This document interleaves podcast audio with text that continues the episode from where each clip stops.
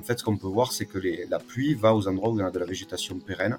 Et tout ça, c'est assez logique. Donc, végétation pérenne, c'est les, les arbres et les prairies. Euh, puisqu'on a des, plantes qui ont des systèmes racinaires très profonds et qui peuvent ne pas tomber en panne d'eau et continuer à générer des points froids qui vont permettre de capter la pluie. À Carcassonne, eh bien, ils ont broyé côte-côte quatre moissonneuses. Au bout de 48 heures, ils ont vu un orage noir qui, est sorti de la montagne noire et qui leur a foncé droit dessus. Ils ont pris 40 mm. Et moi, j'étais sur mon PC le soir parce que je m'intéresse beaucoup à où tombe la pluie. Et je disais, ah ben, ils ont dû démarrer les moissons à Carcassonne. Notamment quand les arbres ont été coupés à minuit, hein, j'y étais et j'essaie d'expliquer aux, gendarmes un peu le réchauffement climatique. Enfin, ça me soulage parce que c'est difficile d'être conscient des choses et de ne pas pouvoir les partager. Mmh. je vois que les gendarmes comprennent aussi ce qu'on leur racontait.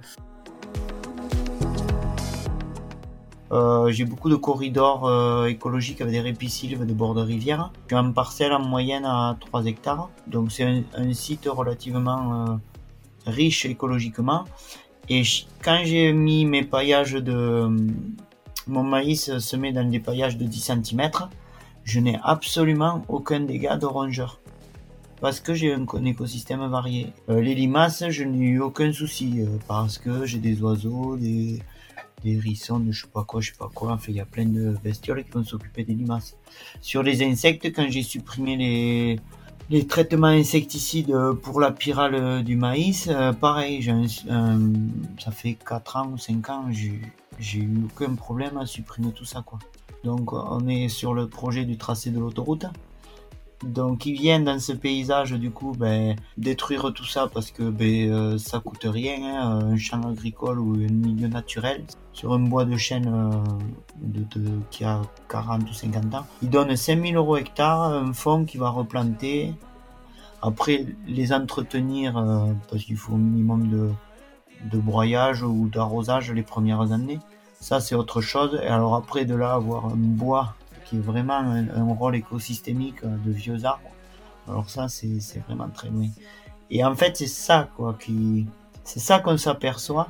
Comment est considéré le vivant par euh, ces gens qui vont faire l'autoroute.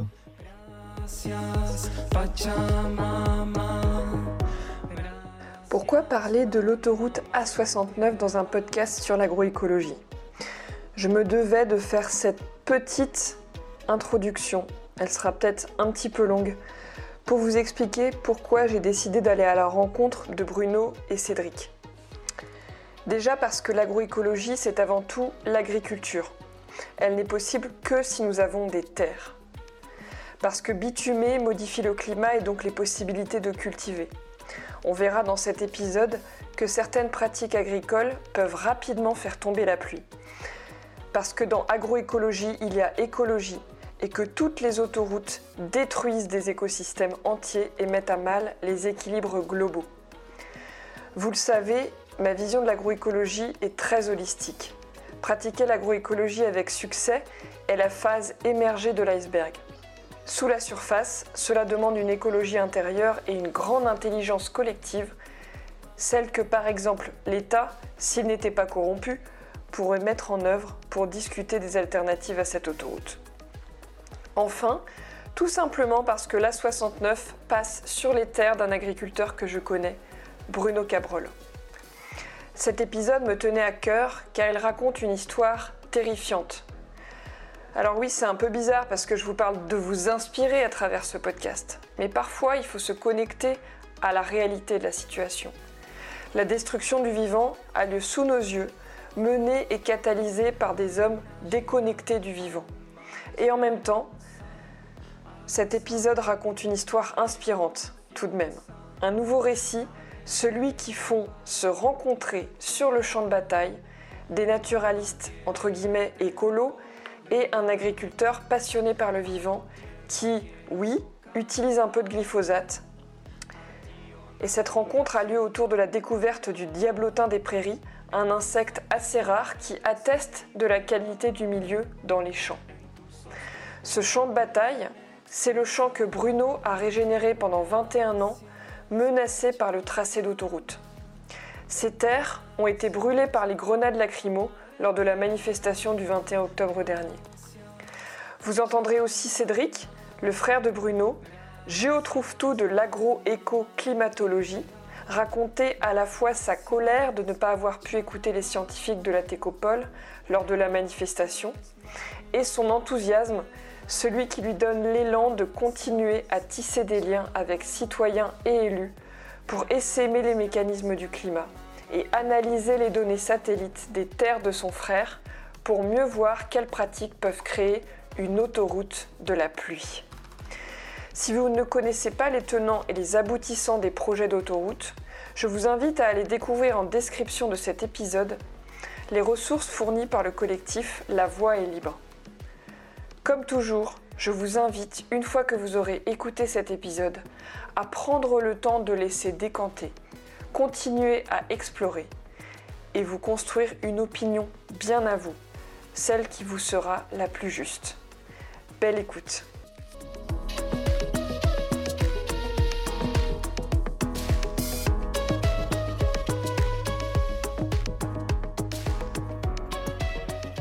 Salut Cédric et bienvenue dans le podcast Agroécologie voyageuse. salut Opaline, merci pour ton invitation.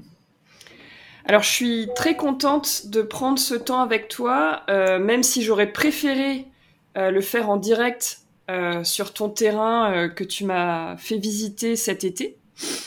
donc il y a Bruno, ton frère, qui est paysan, qui va nous rejoindre dans quelques minutes. Et en fait, si j'ai choisi de faire cet épisode, c'est parce que je trouve que vos visions de l'agroécologie à tous les deux, euh, comme tu le disais, vous êtes raccord sur pas mal de choses, mais vous avez différentes manières de le raconter. Et j'ai trouvé que c'était, euh, ces visions sont très riches et j'avais envie de créer cette opportunité pour que vous puissiez la partager à d'autres. Euh, je précise que j'ai une allergie, donc il se peut que je renifle. Et d'ailleurs, comme on va faire ce podcast aussi en vidéo, vous me verrez beaucoup me moucher. Donc je m'excuse pour ça. Euh, et pour commencer, donc ce que je voulais préciser aussi, c'est qu'on va parler. En fait, on a décidé de faire cet épisode par, rapport à l'actualité de l'autoroute A69 qui vous impacte tous les deux et plus particulièrement les terres de Bruno. Euh, alors déjà, Cédric, est-ce que tu peux me dire comment tu te sens en ce moment et euh, qui es-tu en quelques mots? Alors euh, bon, je me sens euh, pas trop mal, même si euh, pas mal de, de questions sont présentes dans ma tête. Alors tu dis que je serais pas impacté, ça c'est pas si sûr, et on va le développer.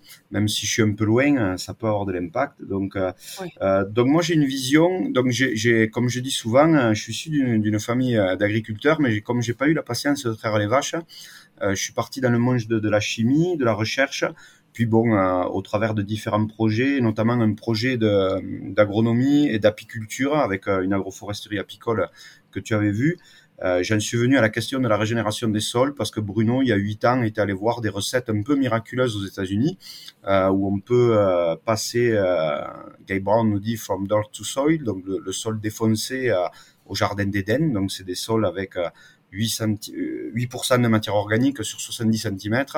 Et derrière, eh ben, euh, ok, ça a un impact sur le CO2. Et si on généralisait, ça nous permettrait de faire descendre la courbe à la vitesse où elle est montée. Mais ça aussi, de mon regard de chimiste qui a vu la matière dans les réacteurs et observé voilà la matière sous la forme liquide solide et les transferts gazeux d'énergie, etc. Ça pouvait avoir un impact sur le climat. Du coup, j'ai creusé ces questions euh, climat. Et aujourd'hui, mes réflexions, euh, on me dit qu'elles sont pas trop mauvaises et ça pourrait amener à changer les modèles climatiques pour intégrer des choses qu'on n'avait pas prises justement au niveau des sols et de l'agronomie. Ok. Euh, est-ce que je, voulais juste te demander une toute petite précision C'est euh, aujourd'hui, est-ce qu'il y a une structure qui t'emploie pour faire ces, recherches? Est-ce que tu es à ton compte? Ou est-ce que c'est confidentiel? alors non, c'est pas confidentiel parce que je, je publie. Je, donc j'ai notamment euh, j'ai investi, j'ai passé pas mal de temps sur le réseau social LinkedIn parce que ça me permet de, de confronter un peu les idées. Après j'ai des contacts aussi avec des climatologues, d'autres chercheurs comme Jean-Pierre Sartou ou, etc.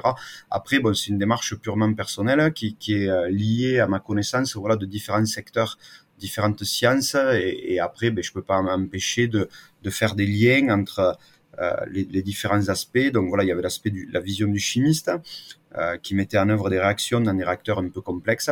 la vision de l'agroécologue et de, du régénérateur de sol que j'avais fait avant. Et ensuite, la, vision climat, ben j'ai arrêté, ça me passionnait tellement, je trouvais que c'était tellement important que j'ai arrêté de travailler. Et j'ai fait pas mal de biblio et euh, euh, voilà pour essayer de comprendre. J'ai aussi pu faire des observations à l'échelle de la France, dans le temps, l'espace, les liens entre la végétation et la pluie. En fait, ce qu'on peut voir, c'est que la pluie va aux endroits où il y a de la végétation pérenne. Et tout ça, c'est assez logique. Donc, végétation pérenne, c'est les, arbres et les prairies. Euh, puisqu'on a des, des, plantes qui ont des systèmes racinaires très profonds et qui peuvent ne pas tomber en panne d'eau et continuer à générer des points froids qui vont permettre de capter la pluie. Ouais. Alors, avant de, pas, de rentrer un peu plus dans ce, dans ce sujet-là, mm. euh, j'avais envie de te poser une petite question brise-glace. J'aime bien faire ça. Euh, si tu pouvais échanger ta place avec n'importe qui d'autre dans le monde pour une journée, avec qui ce serait et pourquoi? Euh, Je sais pas, quelqu'un quelqu'un qui aurait le pouvoir de, je pense, de pouvoir de convaincre les gens euh, qui, qui a une, un sens de la communication aisé et qu'on écoute, respecté, et qui après, qui est peut-être pas forcément d'argent, mais au moins qu'il écoute pour mettre en mouvement les gens et qu'on puisse euh, transformer le monde. Ouais, ça, ça me dirait bien. ok. Donc une forme de leadership. Euh, ouais, voilà, ouais. De, leadership ben, euh, horizontal, quoi. Oui, voilà, ouais, horizontal, ouais, bien sûr. Mm. oui, oui, oui, non, pas, pas, pas, pas despotique, quoi. Hein. Alors cet été, je suis allée te rencontrer euh, au Pérounel, donc le terrain où tu expérimentes euh, euh, cette agroforesterie apicole, et, beaucoup plus d'ailleurs, où tu as planté des milliers d'arbres depuis 2018. Ah, peut-être pas des milliers, 400, mais, mais après, il y en a qui viennent en régénération spontanée. Enfin, c'est aussi un milieu où on laisse la place à la nature, quoi. Et le projet évolue au gré de, ses envies et voilà, de ce qu'on observe. Eh ben, alors justement, est-ce que tu peux... Euh, donc c'est un lieu où tu appliques ce que tu découvres et où tu découvres ce que tu diffuses et ce que d'autres personnes pourront appliquer aussi? C'est vraiment un terrain d'expérimentation pour toi. Est-ce que tu peux nous parler un peu plus de l'origine de ce projet et de ce qui se passe là-bas plus concrètement? Alors l'origine, hein, à ce moment, enfin au moment où il y a eu ce projet qui qui euh, qui a été très rapide hein, entre le, la conceptualisation et la mise en œuvre, en fait, c'est que je faisais de, la, de l'apiculture. Bon, longtemps, je rêvais d'un verger, comme je dis dans une petite vidéo qui est de très mauvaise qualité. Ce, ces terrains, c'est des choses qu'on avait achetées qui étaient assez loin de l'exploitation. C'était à 20 km. C'était compliqué pour Bruno de, de, de, d'assumer ça. À l'époque, ça avait été acheté pour le, les questions de quotas laitiers.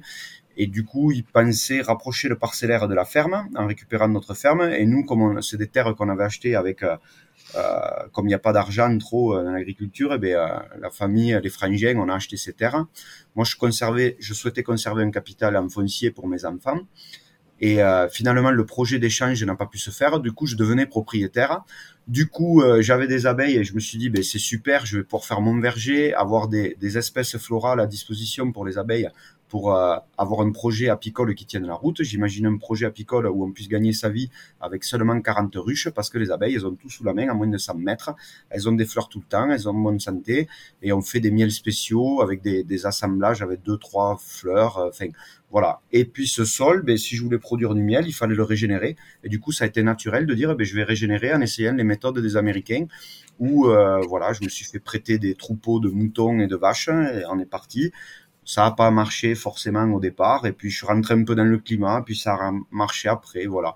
Et, du coup sur ma parcelle ben aujourd'hui elle pourrait servir à, faire venir des climatologues pour montrer comment il y a deux climats sur ma parcelle. Tu vu il y a les, les, endroits méditerranéens et les endroits euh, océaniques et comment en fait le sol gouverne complètement la notion de climat quoi ça, c'est pour euh, voilà pour venir toucher ça du doigt et montrer en même temps l'impact de l'érosion, puisque sur la parcelle, il manque 2 mètres de sol. Euh, nous aussi, on a fait des dégâts. En, un an, on a abîmé. Donc voilà, bon, c'est à mesure qu'on avance, qu'on qu'on expérimente. Voilà, il n'y a pas de notion de productivité. Il y a du coup, on est assez libre dans l'expérimentation. Et ce que je trouvais génial, c'est que le terrain est très très contrasté, puisqu'à des endroits il n'y a pas de sol, d'autres il y en a beaucoup. Il y a des zones humides, pas humides, et on a varié, on a joué de ça. Euh, et chaque arbre a pu trouver sa place avec une, une assez grande diversité, je pense, d'espèces euh, végétales, puisqu'on va du pistachier jusqu'au tulipier de Virginie. Quoi. Alors, tu l'as peut-être dit, mais est-ce que tu peux nous dire euh, où est localisé ce terrain? On peut deviner avec ton accent chantant? Ouais. Alors, euh, ce terrain, il est placé euh, dans le parc régional du Languedoc, à 200 mètres des bois, et en fait, euh, c'est donc dans le Tarn, sud du Tarn, versant nord de la Montagne Noire. Après, ce qui est intéressant, c'est que voilà, depuis, j'ai fait des expérimentations avec la biologie. On peut penser qu'on coche toutes les cases. Là, c'est un super endroit. Mais donc, on voit que quand on remet des biologies, le système s'excite, la fertilité augmente. Et c'est voilà. Bon, l'expérimentation est, très ouverte et voilà, c'est du euh, du coin de paillasse, on va dire. Ok. Tout à l'heure, tu partageais que toi aussi, tu, peux être impacté par euh, le projet de construction de l'autoroute A69. Bah, Est-ce que du coup, tu peux, peut-être nous, nous, partager, toi, quelle est ta vision de ce projet euh, de construction d'autoroute? Qu'est-ce que tu as vécu les derniers temps euh, autour de ce projet? Comment tu te mobilises au sein de ce projet en lien avec le climat? Et puis du coup, bah, est-ce que ça impacte les Pérounelles donc, ce que j'ai vu, c'est que la, qualité de la végétation euh, va influencer la pluviométrie locale. Donc, ce qu'il faut comprendre, c'est que la pluie ne peut se déposer que sur les points froids. En tout cas, quand on a des points froids, ça aide. À minima, ce qu'on peut comprendre, c'est que quand le sol est très très chaud, la pluie va pouvoir tomber et euh, à mesure qu'elle descend, l'air étant chaud, elle va se revaporiser et la pluie vient pas au sol. Donc ça, c'est un cas extrême, grave, mais il y a toutes les situations intermédiaires. Et il faut comprendre aussi que cette eau nous sert à nous refroidir, euh, au moins à minima sous forme d'évapotranspiration et de médiation climatique dont on parle tant en ville, mais aussi ça sert à former des nuages gris. Ces nuages sont gris parce qu'ils réfléchissent la lumière et ils maintiennent le territoire au frais. Donc voilà, donc le, le, problème qu'il y a avec cette autoroute, alors au-delà des aspects sociaux euh, et euh, des coûts et des dégâts sur l'environnement, classique dénoncé de, de qu'on perçoit, hein, sont faciles à comprendre. Cette histoire de points chauds, euh, ce qu'il faut comprendre, c'est qu'on va transformer des points froids en points chauds. Donc c'est double peine. Et là-dedans, nous, on est dans un bassin euh, qui est assez enclavé aussi au niveau des pluies. Du coup, ce, moi concrètement, euh, les pluies en 2022, elles se sont arrêtées au 1er mai et les pluies sont revenues début octobre. Donc d'avoir un terrain hein, qui est le petit paradis sur terre euh, où j'ai planté mes arbres et que j'aime tous, je les connais un par un, et de voir que pendant six mois ils n'ont pas d'eau, ça me ça m'affecte un peu et je me dis ben, si on rajoute encore des points chauds donc y aura et qu'on enlève des points froids donc on enlève des arbres des surfaces végétalisées on rajoute des points chauds on va rajouter des panneaux solaires euh, qui sont aussi des points chauds euh, on va rajouter des nouvelles déviations parce qu'on a spolié des déviations, on va rajouter du développement économique et je me dis ça passera pas, c'est pas possible. Déjà, euh, on a une saison sèche qui est très très longue. Euh, derrière, c'est comment on fait pour voilà pour pas que notre écosystème monte à 48 degrés au mois de juillet et que finalement ça claque tout quoi. Yes. Et donc finalement, c'est en gros, tu es parti de ton expérience personnelle sur ton petit écosystème euh, dans lequel tu t'es beaucoup impliqué et, et euh, tu as un fort lien avec, avec le vivant sur ce terrain. Oui. Et donc de là, tu t'es dit, euh, bah, il pleut pas. Et euh, de par ton expérience de, de, de, en chimie et toutes les connaissances que tu as sur le fonctionnement de l'eau, tu t'es mis. En fait, c'est un ping-pong entre ton expérience personnelle sur ce terrain et le sujet du climat qui te passionne. C'est un peu Oui, ça. voilà, c'est c'est un mélange de tout un tas de notions qui, qui sont dans ma tête. C'est une réunion permanente entre plusieurs spécialistes qui peuvent échanger à tout moment, même au milieu de la nuit. Euh, voilà, et c'est c'est c'est ça depuis euh, un an et demi, deux ans. Euh, voilà, et, et du coup, après, bon, ce que je raconte, je suis pas le seul à le raconter au niveau euh, mondial. Il y a d'autres groupes de recherche qui sont sur les mêmes idées et tout. Mais après, moi, j'essaye de le documenter, de me mettre en contact avec des personnes de l'agroécologie qui disent waouh, j'ai fait un super projet, j'ai amélioré les trucs. Je dis attends, on va y mettre un coup de satellite. Donc, je me suis formé au satellite. Euh, je regarde la pluviométrie, les données climat. Enfin, il y a des exemples. Frédéric Thomas, par exemple, avait partagé le, le projet. Euh, enfin, ce qu'on voyait au niveau des États-Unis où on voit qu'on a refroidi une très large zone parce qu'on a arrêté le dry farming. Donc dry farming, ça veut dire qu'on arrête de planter euh, une plante une année sur deux parce qu'on dit ça va charger le sol en eau et, et du coup après derrière eh ben, on aura plus pour faire pousser les plantes. Bon, en gros c'est c'est un peu de la culture de, de cactus, une, de demi cactus. C'est-à-dire qu'on voit en revégétalisant, eh bien, le, le, territoire a refroidi euh, ben parce qu'on a plus d'eau pour fabriquer les nuages, pour évaporer, refroidir. Euh, bon, ça, les climatologues nous disent oui, mais là-bas, les, courants d'air ont changé. Donc, il y a notamment une, climatologue russe qui s'appelle Anastasia Makarieva euh, qui, a fait des calculs et qui montre que euh, en déshumidifiant l'air, alors on n'enlève pas grand-chose. Hein, euh, ce qu'il faut savoir, c'est que euh, un litre de vapeur d'eau, quand on va le condenser, ça va faire une petite goutte d'eau, ça va faire un millilitre, mais ça a fait un litre de vide ou de place à prendre. Et si on fait des calculs, eh ben, on trouve que ça, ça peut expliquer les courants d'air. Donc à un moment donné, de garder son territoire en dessous du point de rosée, d'avoir la capacité à faire de la rosée, on fait venir l'air humide sur le territoire, au lieu de le repousser, parce que quand on a euh, la, chaleur qui s'expanse, elle a tendance à repousser la pluie. Donc c'est vraiment... Euh, il faut voir le, le réchauffement climatique pas comme quelque chose de plan-plan, de pépère, potentiellement, ça peut être très rapide, très fulgurant et, ancré irréversible, puisque si on claque l'écosystème qui faisait venir la pluie, eh bien, on se désertifie de façon assez violente. Voilà. Après, bon, euh, c'est un peu trash ce que je vous dis là, mais bon, il y a des solutions. Il y a, des solutions qui, font beaucoup, euh, qui donnent beaucoup d'espoir parce qu'on pourrait gagner, on pourrait mettre une grande pause dans le réchauffement climatique en 15 jours seulement alors ça, c'est basé sur une solution euh, de la nature qui est pas bien exploitée. Euh, c'est simplement, je sais pas si vous avez vu, mais la paille, c'est quelque chose de très brillant, c'est un matériau brillant. Et ça, ça pourrait permettre, si on le broyait, alors surtout les, les parties internes, mais si on broyait la paille, on pourrait avoir un albédo de 0,7, donc ça veut dire dévoyer 70% de l'énergie euh, au moment du broyage des pailles. Ça, ça veut dire avoir des sols qui auraient la température de l'hiver au milieu de l'été.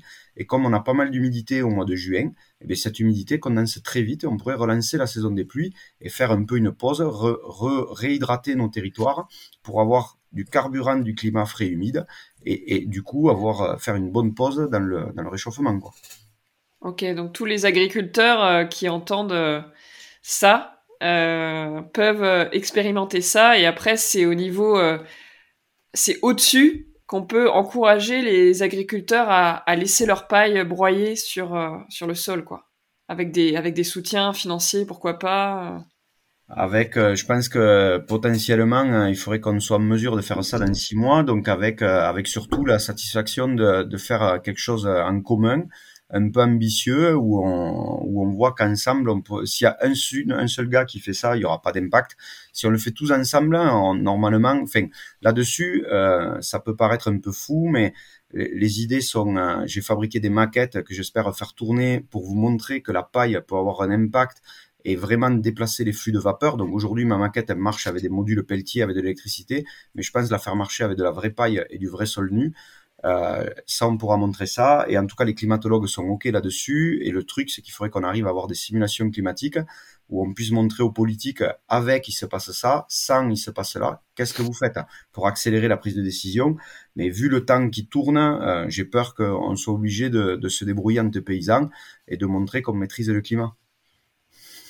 Et là, c'est intéressant parce que comme tu parles de cette région des États-Unis où le climat euh, a été modifié parce qu'on s'est mis à faire des couverts végétaux et de l'agriculture de conservation des sols, euh, je pourrais mettre le lien d'ailleurs euh, de l'article dans la description du podcast, se pose la question de pourquoi pas essayer à l'échelle d'un petit territoire de, faire cette pratique dont tu parles et, et de voir l'impact à une échelle locale. Est-ce que tu as réfléchi à ça de si on fait si on fait à l'échelle d'une petite région ou à l'échelle euh, française un peu éparpillée parce que clairement dans un an euh, tous les agriculteurs de France vont pas broyer leur paille quoi. Non mais ça on l'a déjà fait. Euh, moi déjà je suis en contact avec un agri là où on parlait de planter des arbres et il me dit ben cette année on a on était quatre moissonneuses côte côte, hein, on moissonnait, on broyait les pailles parce que ça vaut plus rien. Bon après aussi les gens qui vendent de la paille pour les agriculteurs, le, pour les éleveurs, le but n'est pas euh, de se soustraire du revenu, euh, bien que peut-être les éleveurs accepteraient d'avoir un petit peu moins de paille et des, vaches moins bien loties pour un an si c'était vraiment pour se faire une pause dans le réchauffement parce que euh, ils sont inquiétés. Et là, je fais un retour des gens qui sont en Lozère. pour ce qui est du donc à Carcassonne, eh bien, ils ont broyé côte-côte quatre moissonneuses. Au bout de 48 heures, ils ont vu un orage noir qui, a, qui est sorti de la montagne noire et qui leur a foncé droit dessus. Ils ont pris 40 mm Et moi, j'étais sur mon PC le soir parce que je m'intéresse beaucoup à où tombe la pluie. Et je disais, ah ben, ils ont dû démarrer les moissons à Carcassonne. Et voilà, en 48 heures, c'est tombé. Et si vous regardez dans le nord de la France, ce qui s'est passé cette année, c'est que dans des discussions qui ressortent avec les climatologues, c'est pas forcément parce qu'on broie la paille qu'il va pleuvoir. Par contre, on va augmenter les probabilités de précipitation. Et ce qui est sûr, c'est que après, on, on va augmenter les précipitations le fait d'avoir un sol qu'on va garder froid, au pire du pire, dans les zones très dégradées, comme par exemple à Perpignan, on va garder des sols froids et à l'automne, on va réamorcer la pluie beaucoup plus tôt à l'automne. Donc ça, c'est une notion de couplage climatique humide. Vous avez dû voir que quand il commence à pleuvoir, eh bien, il pleut régulièrement. Et à un moment donné, des fois, on tombe en panne et il pleut pas pendant longtemps. Donc là, on est tombé en panne au moment des moissons parce qu'on a moissonné et on a enfoui des pailles. Du coup, on a mis un sol noir qui chauffe. Là, on, a, on est rentré dans une période de sécheresse. Et maintenant, à l'automne, qu'on a la mer qui est devenue plus chaude que le territoire, il se met à pleuvoir. Et c'est ça qu'on vient de vivre il y a à peu près une semaine ou 15 jours. Donc après, voilà, le but, c'est d'amorcer de, de, plus tôt pour que la mer soit moins chaude et éviter d'avoir de la pluie qui tombe fort et qu'elle tombe plus doucement et qu'on hydrate bien les sols. Mmh. Mmh. Voilà. Ça fait penser à, au bouquin euh, Réhydrater la Terre. Euh... Ananda Fitzmond. Oui, voilà, qui est euh, qui est intervenant dans le Festival des Forêts Jardins qui a lieu cette semaine. D'accord. Avant de, parler de d'aller un tout petit peu plus en profondeur dans, dans les messages clés et les solutions aussi, euh, parce que j'aimerais euh, terminer euh, notre entretien avec ça. Est-ce que tu peux nous relater un peu ce que tu as vécu lors de la manifestation du samedi 21 octobre? Euh, juste nous, nous, partager un peu ton ressenti, pourquoi tu y es allé, euh, qu'est-ce que tu penses habituellement des, des, des, bah, manifestations euh, qu'on qualifie de militantes comme ça? Et comment tu es reparti, comment tu te sentais, qu'est-ce qui devait se passer pour toi normalement? Tu peux nous retracer un peu ça oui, alors euh, bon, mon implication dépasse le, le, cadre des grandes manifs, puisqu'en fait, euh, je suis très souvent sur le terrain, euh, notamment quand les arbres ont été coupés à minuit, j'y étais, et j'essaie d'expliquer aux, aux, gendarmes un peu le réchauffement climatique. Enfin, ça me soulage parce que c'est difficile d'être conscient des choses et de pas pouvoir les partager. Bon, je mmh. vois que les gendarmes comprennent aussi ce qu'on leur raconte, hein, mais bon, ils sont liés et ils sont dans des positions assez inconfortables, mais Et après, pour le jour de la manif, ben, j'avais participé au premier épisode et ben, j'étais content parce qu'il y avait beaucoup, beaucoup de monde. Euh, après, euh, voilà, c'est l'occasion de faire des contacts avec les journalistes, d'exposer des idées, euh, voilà, de casser des idées reçues dans la société. Bon, il y en a pas mal. C'est aussi voilà le contact de rencontrer énormément de monde, des gens très influents au niveau de de la France ou de l'Europe. Après, toujours des frustrations de ne pas avoir vu, euh, de découvrir que machin y était ou truc et de ne pas l'avoir vu. Euh, après, ça a été un gros moment de colère aussi, puisqu'en fait, euh, il y avait la conférence scientifique et j'attendais beaucoup de, de, cet instant, puisque euh, mes idées sont pas forcément validées. Et le, le, groupe de la Técopole, je suis en contact avec eux depuis un moment. et, et voilà, j'aimerais qu'on puisse, qu'ils puissent avoir une discussion entre spécialistes et, et, et pouvoir voilà partager euh, l'effet de la battance, que les agronomes disent voilà la battance ça existe et que les climatologues disent ah mince on l'a pas intégré dans les modèles et qu'ensemble ils tirent les conclusions que j'ai tirées à mon échelle mais qui s'imposent et qui disent ouais on est vraiment en danger et, et waouh, en fait, le réchauffement, c'est pas un truc plan-plan et il faut mettre en place des mesures d'urgence. Parce que là, c'est Cédric Cabrol qui bricole dans son coin. moi, j'ai fait le brouillon. Je pense que ça parlera aux gens. Enfin, pour l'instant, j'ai pas eu de, retour négatif sur mes approches. Et alors, cette frustration, elle est née du moment où la conférence a démarré. Euh, ils expliquaient, ils disaient on va parler un quart d'heure, il y a trois quarts d'heure de questions, donc moi je me disais quelles questions je pourrais poser etc. Puis on a un hélico qui est arrivé, qui a commencé à brouiller le message de l'orateur, et puis on a des gens qui ont couru partout, et puis on a eu les gendarmes, et puis j'ai été devant les boucliers avec Thomas Braille, je disais mais arrêtez, euh, il y a une conférence scientifique, envoyez un gradé, j'ai appelé mon lieutenant, mon lieutenant, le lieutenant est arrivé, les boucliers se sont tendus, le capitaine, mon capitaine, mon capitaine, et là le mec il a tout enfoncé, ils ont tout tout explosé et chaque fois, et façon les vidéos en attestent, chaque fois le, ils sont venus provoquer, pousser. Bon, apparemment ils étaient dans l'idée, il fallait que tout le monde dégage parce que la manif elle était jusqu'à midi et, Et, à partir de midi jusqu'à 14h, il y avait la conférence scientifique, et ça, c'était un terrain privé, et c'était chez, Bruno qui arrive. Et, et donc, partant de là, il n'y avait aucune raison qu'ils viennent perturber ça, d'autant qu'ils ont débarrassé le, la ZAD en une heure et ils avaient à peu près 24 heures au niveau légal pour faire ça. De toute façon, ils avaient des chars face à des mecs qui étaient avec, avec des cailloux dans la poche. Donc bon, à un moment donné, voilà, bon, ils ont volé le débat et je pense que ça c'est vraiment pas bien. Et, et, et, j'ai vu des journalistes aussi leur dire, vous avez vu ce qui s'est passé là euh, par rapport aux scientifiques? Des gens on les écoute pas, on respecte même pas le temps de parole. Et ils ont dit, ah mais non, mais nous on était là pour illustrer le sujet de ZAD. Donc je pense que ça arrangeait bien euh, les gens du gouvernement de démontrer euh, qu'il y avait de la violence. On peut même se demander si on n'a pas laissé euh, presque des panneaux pour dire euh, ZAD vide à créer euh, par là. Non, non, c'est, c'est grossier, on le voit de loin et voilà, s'il y a des gens du gouvernement qui écoutent, vous êtes des raclures, quoi, c'est tout. L'événement qui s'était très bien passé au mois d'avril, c'était à peu près au même endroit, à 800 mètres près. Et dans ce lieu qui était la ZAD, moi j'étais locataire de l'expropriateur à Tosca. Donc j'avais essayé d'y aller, on était deux à essayer d'y aller, euh, on avait négocié pendant une heure et demie avec cinq niveaux de hiérarchie, on n'avait pas pu, j'avais pas pu aller chez moi, locataire, dans les lieux. Euh, quand Darmanin a parlé au mois d'avril à Télématin, il a dit une ferme a été attaquée. C'est moi qui essayais d'aller chez moi. Avec ses papiers de propriété, il avait été découvert. Avec mon acte de fermage. Bon, c'était bon comme ça. Moi, j'avais pas trop fait attention, j'avais trouvé ça un peu euh, écœurant, mais bon, voilà. Et là, ce coup-ci, donc euh, la manif était dans mes champs à côté de ce lieu qui a été pris en ZAD, qui n'est absolument pas sur le tracé, qui, qui a été exproprié.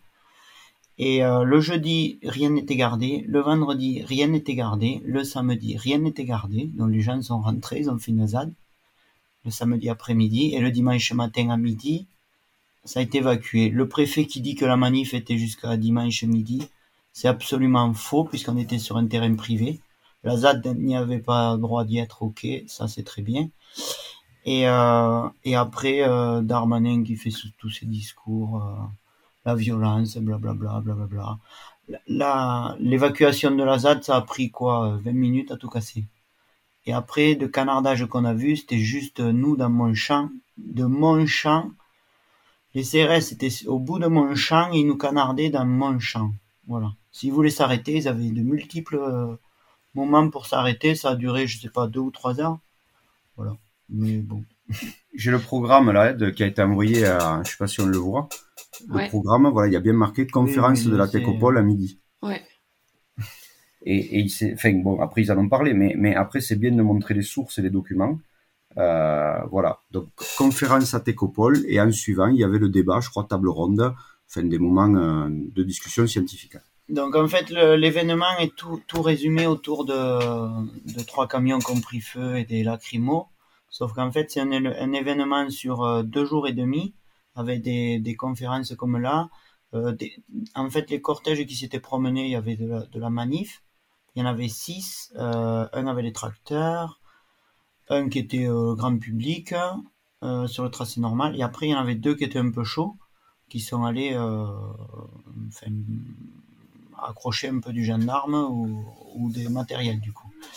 Et après, il y en avait un qui était botanique. Moi, c'est celui-là que j'ai pris.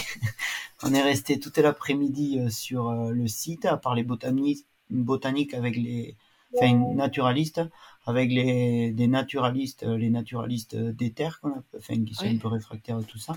Et on a parlé euh, très, euh, très très précis euh, sur le, tout ce qui est le greenwashing autour de cette compensation et la loi ZAN et euh, avancer les sujets. Parce que moi j'étais là en tant qu'agriculteur, donc ben, ils étaient contents de voir qu'il y avait des agriculteurs qui faisaient des choses, même s'ils utilisent les, le glyphosate, ils étaient contents de voir qu'il y en a qui se préoccupaient de du travail de mon frère, du climat, de la pluie.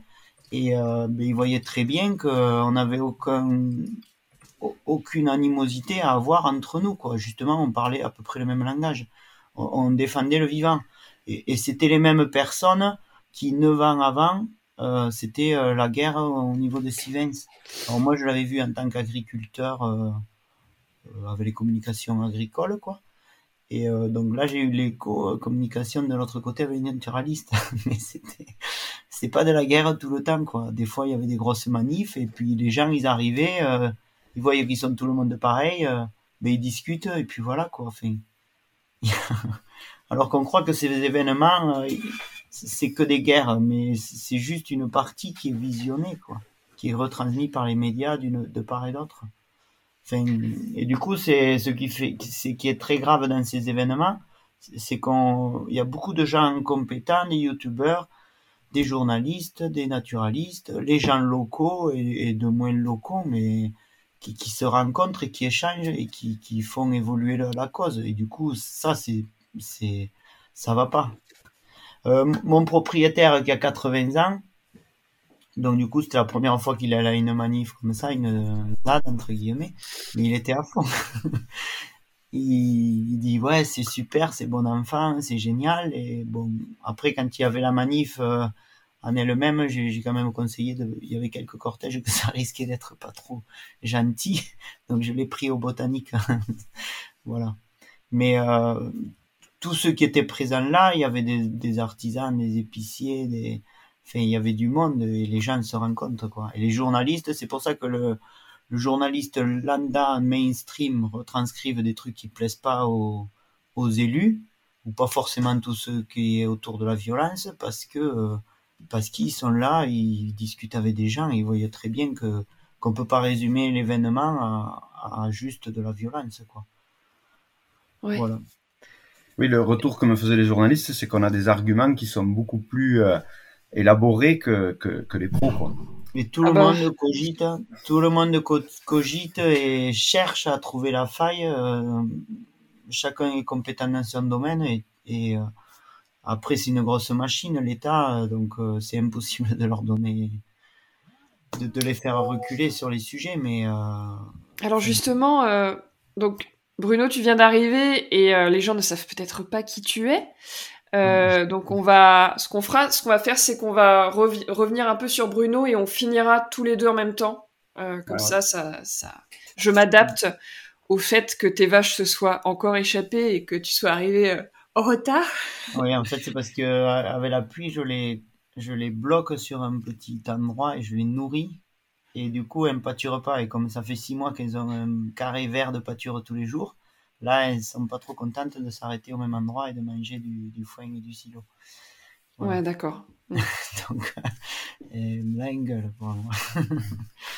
voilà. Alors, peut-être que j'avais envie de commencer avec toi sur euh, euh, qui es-tu euh, Pourquoi tu es devenu paysan Ce que ça veut dire pour toi D'accord. Donc, je suis Bruno Cabrol. Je me suis installé en 2002 euh, donc je suis agriculteur depuis 21 ans. Et j'ai commencé l'exploitation euh, avec euh, la mise, enfin, j'ai repris la ferme laitière de mon père. Et tout, mon axe de travail a été de moderniser la ferme pour répondre aux normes, aux facilités de travail, remplacer mon père.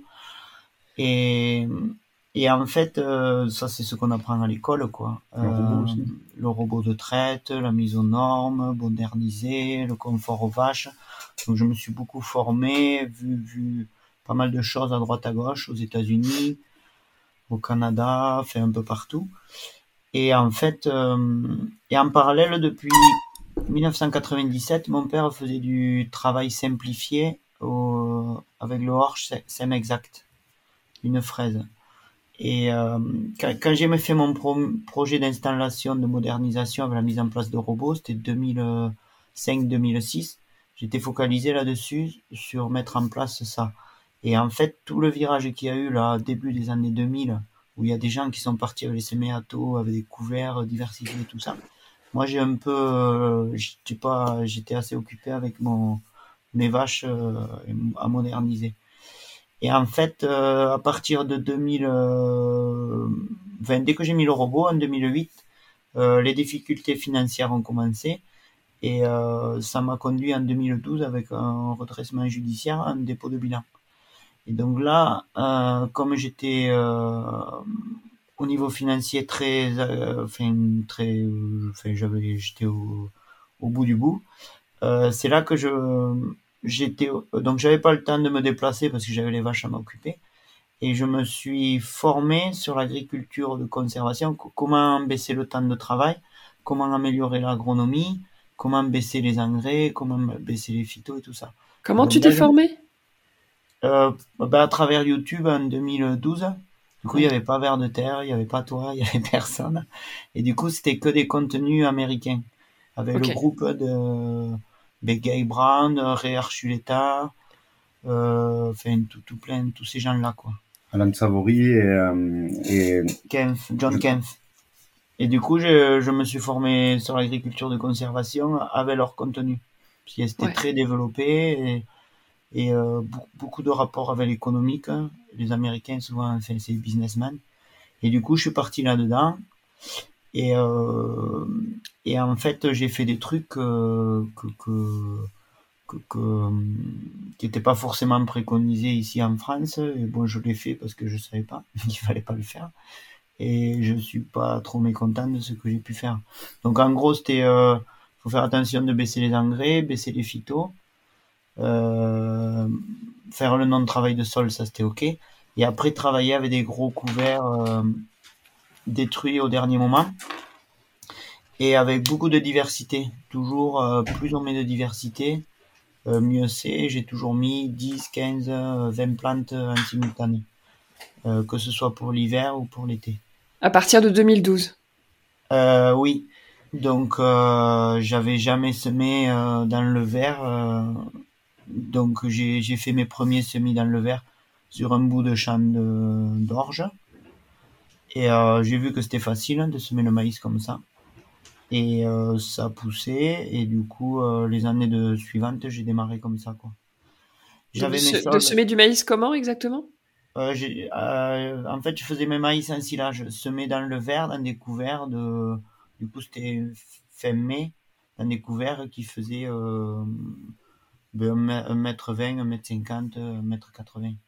Des couverts Biomax, ce style-là? Euh, Oui, ben, base seigle, seigle, veste, euh, seigle, veste, févrole majoritairement. Avec des ratios, moins de légumineuses peut-être qui se met en France. Et beaucoup de, de, de seigle du coup. Très pailleux. Très pailleux, avec des CCN élevés. Du coup, c'est pour euh, faire le, le, contrôle mauvaise herbe. Et, et, et faire le, euh, la proté le paillage, quoi. Ça, ça faisait des paillages, en fait, une fois roulé, c'est des paillages de 10 cm d'épaisseur. Donc, en fait, tu as, démarré ça un peu dans un moment de détresse économique pour diminuer les coûts à la base C'était pas vraiment l'entrée euh, régénération des sols? Ou c'était un ben, peu les deux? C'était un moyen, puisque c'était un moyen de baisser l'irrigation, c'était un moyen d'améliorer la fertilité. C'était un moyen de, d'arriver à un truc résilient. Quoi. Et Parce qu'il est arrivé au fond, il est arrivé à un 5, un 7 de mois. Après, tu es ouais. remonté. Oui, en fait, euh, en faisant juste du non-travail de sol et euh, pas spécialement de laisser de la matière au sol et en récoltant tout, euh, ben, en fait, il n'y a pas grand-chose qui se passe. Quoi. Et sur, euh, sur un article d'AgroLeague, euh, donc 5 ans après avoir démarré tes couvertes, ta matière organique est arrivée à 2,5 à 3,5%. Et elle a continué à augmenter, j'imagine. Oui, c'est ça, les, les, les, endroits où j'étais le plus performant pour la matière organique, du coup, c'est mes maïs en silage que je faisais sur couvert vivant. Et donc le couvert euh, restait pour le sol et, et l'ensilage était exporté. Et ça, j'ai, euh, oui, maintenant on est même plus haut, euh, on est facilement à 4%. Donc c'est des 0,3-0,4% de matière organique pris euh, tous les ans. Et cette, euh, euh, cette, ce choix que tu as fait de démarrer les couverts, j'imagine que ça t'a ouvert tout un univers que tu continues de découvrir.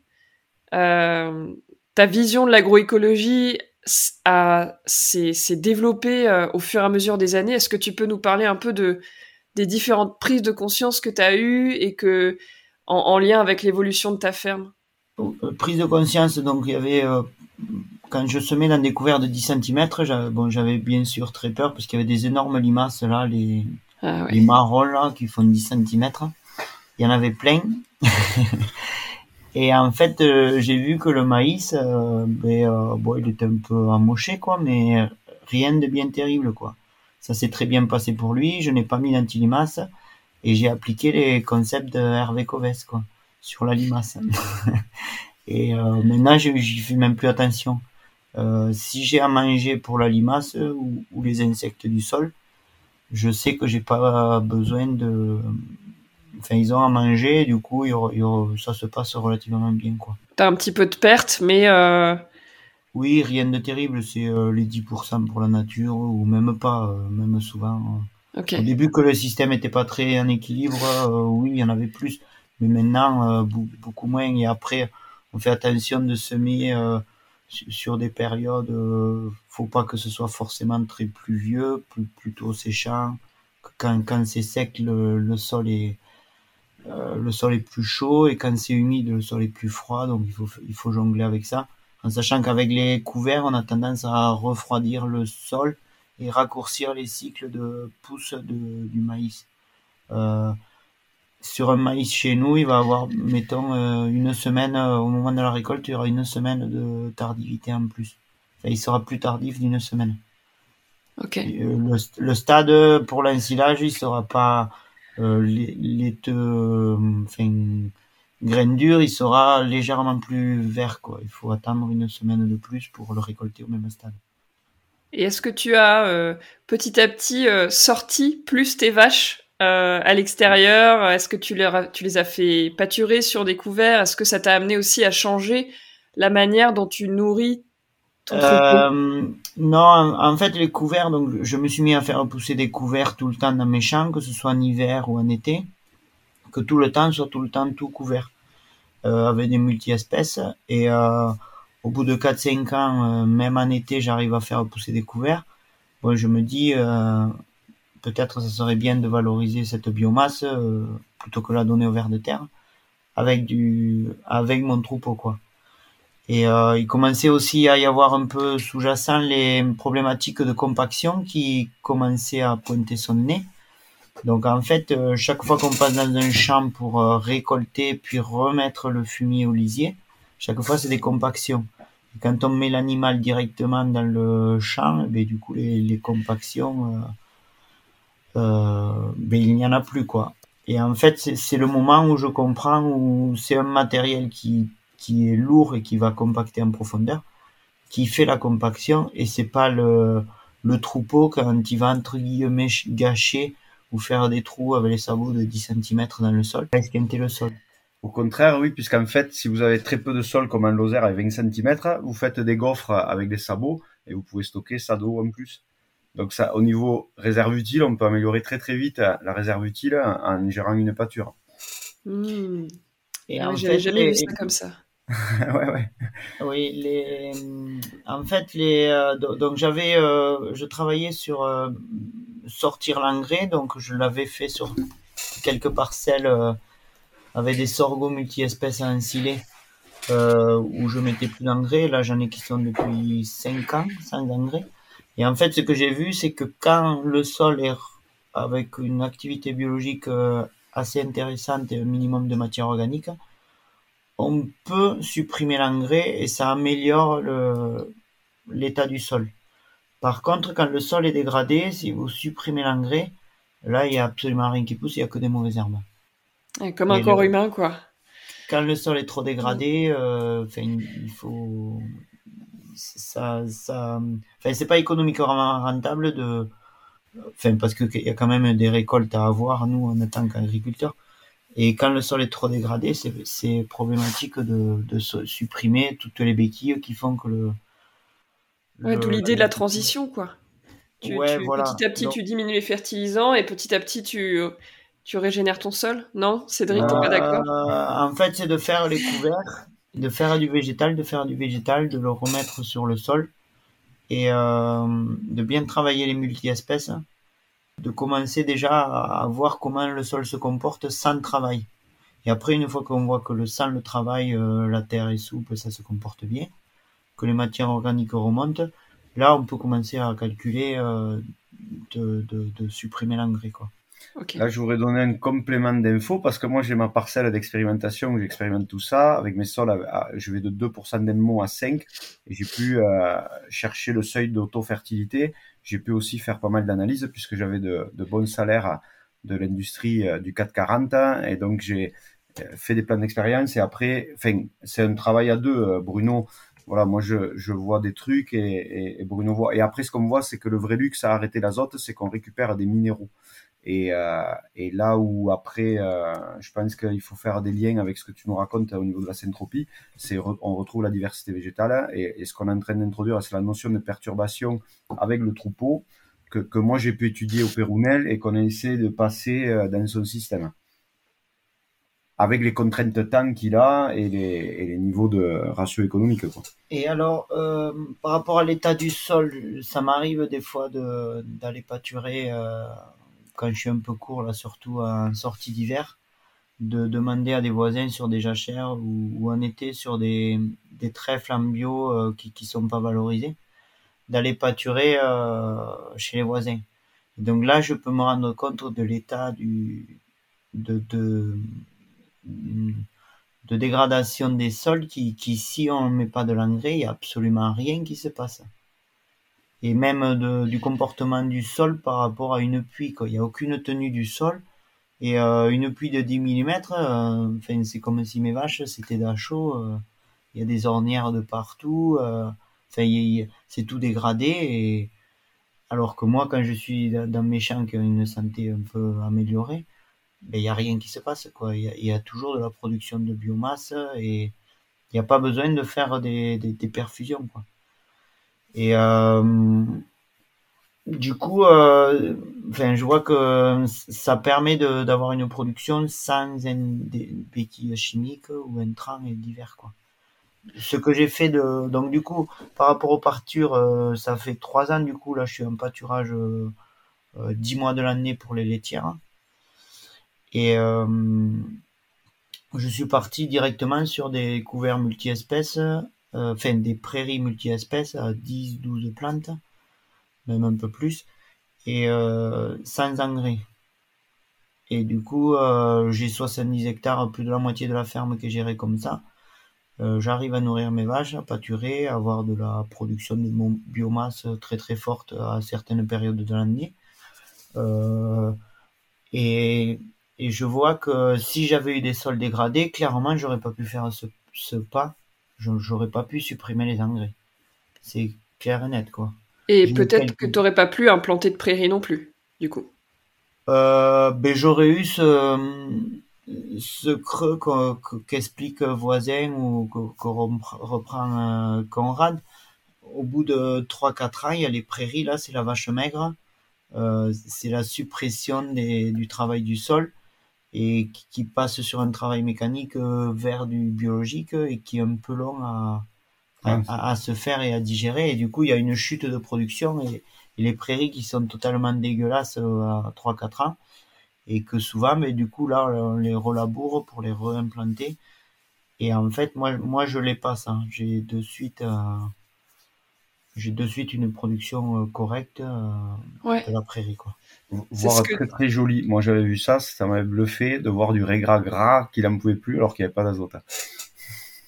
Ouais. Euh, oui, oui, j'ai les régras noirs. Enfin, après j'ai, après c'est enfin j'ai, j'ai quelques, j'ai 6 ou 7 hectares en régras, du coup qui sont euh, fertilisés parce que ça permet d'avoir de l'herbe euh, au mois de décembre ou au mois de février quand, les prairies sont un peu arrêtées. Quoi. Non, moi je te parle de tes gras qui sont dans le multi-espèces. Ceux-là, ils étaient vraiment très jolis. Oui, après, il y en a dans le multi-espèces qui ne sont pas fertilisés. Quoi, mais qui, Donc globalement, ce qu'on peut dire, c'est que tu, petit à petit, tu as été vers de plus en plus de pérennes et euh, laisser le sol travailler par lui-même en l'accompagnant petit à petit jusqu'à euh, jusqu'à la prairie et peut-être jusqu'aux arbres aussi.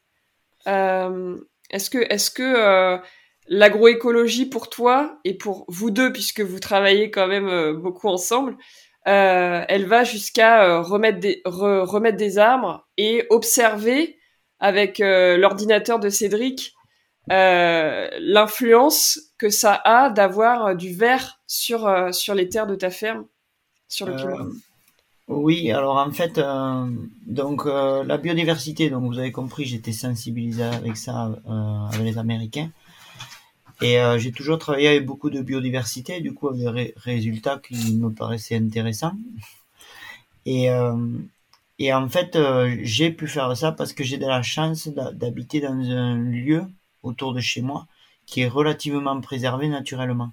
Je suis voisin d'une réserve naturelle de 30 hectares euh, j'ai beaucoup de corridors euh, écologiques avec des ripisylves, des bords de rivière. J'ai un parcelle en moyenne à 3 hectares et souvent c'est entouré, entouré de, de chênes ou de haies. Ou... Donc c'est un, un, site relativement euh, riche écologiquement. Et quand j'ai mis mes paillages de...